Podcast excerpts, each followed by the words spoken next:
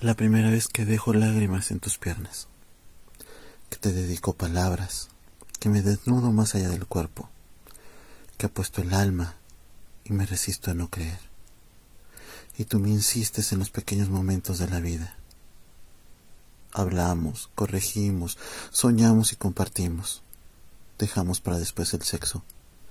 Desechamos la arrogancia del mundo efímero y compartes las palabras sagradas, secretas y frescas. Un poema diario y te escribo en el cuerpo de la noche. Un poema diario y observo tu cuerpo con sueños de tinta. Tus tatuajes son mágicos, atrapan mis sueños. Un poema diario y tú dices quererme un poco y yo opino que es suficiente. Ya no incluye el corazón porque no está en el instructivo que te dan al entrar a la habitación de un hotel junto al control remoto.